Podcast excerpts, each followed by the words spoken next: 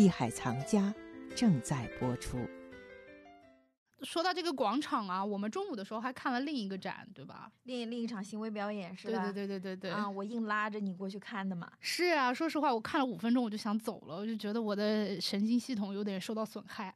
是 一开始创作者他本人拿着这个吉他发出这些低鸣、这些噪音。的时候确实有点让人难以忍受，但是随着他的合作者另外一个人加入，他们两个共同弹这一面双面吉他，本身这个双面吉他这个这个艺术品本身就已经足够的怪异和吸引人眼球了。那么当两个人面对面一起弹这个双面吉他的时候，那就开始有意思了嘛。而且他们两个人就是在这种肢体的碰撞，以及就是你进一步我退一步，呃，你挤我一下，我我。我来弹一个，我们两个一起弹，然后还是你弹的时候，这种终于碰撞出了优美的旋律的时候，虽然只有那几秒钟，对，只有中间我感觉那几段还是挺和谐的，对，就那几钟，就那几秒，我突然间起了。鸡皮疙瘩，嗯，就在那一瞬间，我觉得我终于沉浸，终于真正的进入了他们这一场行为表演艺术当中，和他们成为了一体。而且我觉得他们用这种并不动听的声音来表达自己创作的痛苦，作为一个艺术家创作的迷茫，想要和社会对接，想要表达自己想要被理解的这种欲望，所以他可能就是大多时候都。并不动听，就像艺术创作本身，它可能成功率其实真的很低很低，大多时候就是它都是一种个人的自我的表达，而观众并不能够理解。而当终于观众可能能够和艺术家本身对接的那一刹那，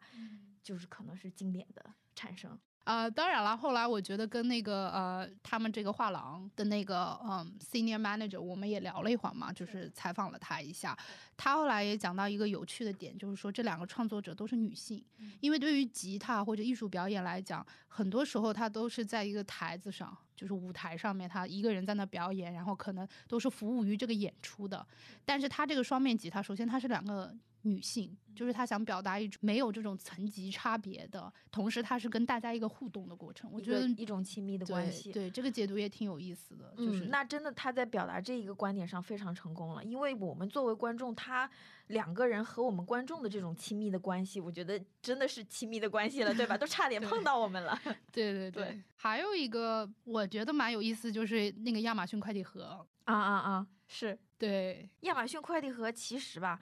我我离他一定距离的时候，我就直觉判定他应该是个作品，因为在他大概两米远的地方有一个地下的那个大型的贴纸，他就是写什么标题啊、作者的那个信息。但是我唯一就是觉得自己被被被捉弄了。是在材质上的这个错觉，我以为就是亚马逊纸盒子嘛，因为有有杜尚的小便池在先，就是你把一个真正的日常用品，把它放在一个艺术画廊里、一个展厅里，在这种语境下，那么一个日常物品它就完成了变成艺术品的一个转变，所以我也以为，哎，不就是个真的亚马逊纸盒吗？放在那儿就是就是告诉大家，一个亚马逊纸盒放在这个派拉蒙佛里兹里面，它也是个艺术品了。结果不对呀，结果它竟然是个铜的。对我。当时离他不管再怎么近，我都没看出来他是个铜的。是，直到我跟那个呃旁边那个志愿者，也是这个创作者的一个学生，嗯，我跟他采访他的时候，他跟我说，哦，it's a bronze。我就想说，哎，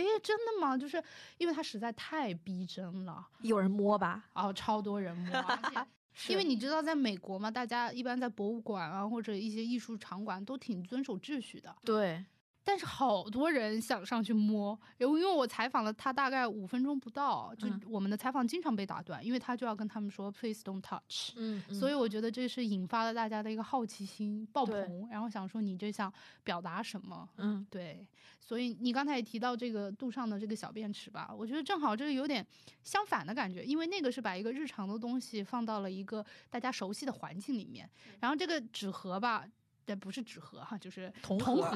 它其实是把一个大家习以为常的一个呃场景里面。然后结果这个东西它反而是不一样材质的，但是在因为我们太熟悉这种场景了，你想我们每天收多少快递啊？你前院后院看到这些房子里面有快递，你都觉得习以为常了，嗯，反而你不去考虑说，哎，这个到底是个纸的还是铜的，对吧？然后我看这个作品的时候，我是觉得这个创作者还挺幽默的，对，是。就真的很幽默，就觉得说我就是要来捉弄一下所有的观众。是，然后同时呢，他这种幽默过了两秒又会觉得说，哎呀，非常的严肃。嗯就他可能在探讨一些我们是不是人们太习以为常一些场景了，你反而不去真实的思考它到底是个本真的东西是什么，以及就是说亚马逊这种纸盒子这个对环境的破坏其实也是挺严重的。当然我不知道这是不是他的解读啊，这是的看到的。是的，是的，是的，当时那个摊主他就在盯一个那个，当时他刚往上钉一个泡菜叶，嗯，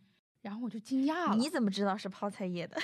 呃，我当时采访他了嘛，啊，我当时说的是 cabbage，他说什么 cabbage？我说那个墙上的 cabbage 啊，然后他仔细他说哦，that's kimchi，然后我想说哇，那好有意思，是 kimchi。然后他跟我讲说这是一个韩裔美国的艺术家叫 Lexi Park 的一个创作。然后最让我觉得惊喜的是，他跟我说，哎，这个你买回去吧，你想吃也能吃，你把它打开你就能吃，或者是你把它收藏。挂在挂在挂在那儿墙上都行，我觉得你俩的这个称呼都对，不就是一片菜叶的前世今生吗？对啊，就是一个生的，一个熟的，你知道吗？然后他就是变成了永生的了，就是。然后这个他就说，这个艺术家就专注很多这种亚洲的食物，哦，对。然后这个店主呢，他本身也是一个华裔吧，他跟嗯我讲他在中国城出生长大，嗯所以他会收集很多这种跟他可能本身的这个 identity 很相关的一些东西。他跟我讲到，他来弗里兹的目的呢，他觉得这是一个非常好的一个艺术氛围，嗯，然后这些嗯、呃就是观众也特别的有趣，对，所以他特别想利用这个机会，就是来市场试试水嘛，听听大家的反应。我觉得哦，原来这也不仅仅是一个就是展现艺术的平台，同时它也有很多交流和一些探讨艺术的空间在里面。听完我们艺海北美九零后的小伙伴对艺术展的现场描述，您是不是已经有一种身临其境的感觉呢？其实呢，艺术并不只属于国际化的大都市，它同样存在于世界任何一个角落，哪怕是在中国中小型的二三线城市。下面呢，就让我们听一听资深的艺术媒体人、艺术项目策划人贤贤为您的介绍。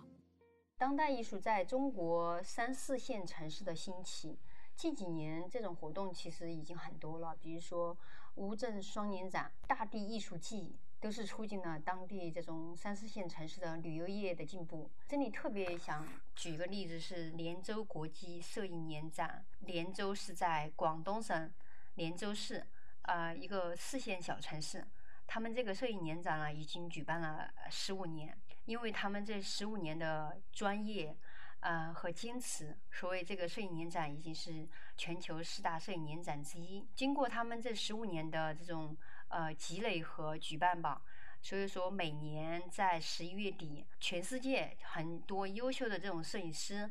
都会呃来到这个小县城，因为他们最开始的举办积累到现在，他们已经有一个自己很专业、很国际化的一个摄影博物馆。呃，我自己也亲自去这个小县城去过三次，感受过这个展艺术展览、这个摄影年展跟这个城市、城市的老百姓真的是发生了很多相关的关系。嗯、你随便走在这个大街上，问一个。嗯，老奶奶或者是一个小学生，他都知道这个摄影年展是他们这个城市啊、每年最重要的一个活动之一。不管他们是什么年龄和什么文化背景，只要在这个摄影年展的这个期间，他们都会嗯非常自豪的跟你说：“哦，你是来参加这个。”摄影节的吗？就是这个在无意识还是有意识的这个十几年的过程当中，摄影年展已经是成为了他们这个城市的一个文化名片。今天听了我们信心满满的节目内容，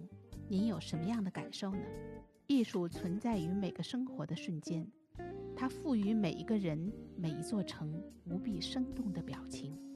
就像布洛德博物馆的创始人布洛德先生曾经说的那样，艺术可以给人无限的创造力，激发和改变现有的生活方式，为社会带来巨大的影响。无论您来自洛杉矶还是美国，或者世界任何一个地方，您都可以在这里感受到艺术的美好，以此对生活更加充满希望。本节目由喜马拉雅独家播出。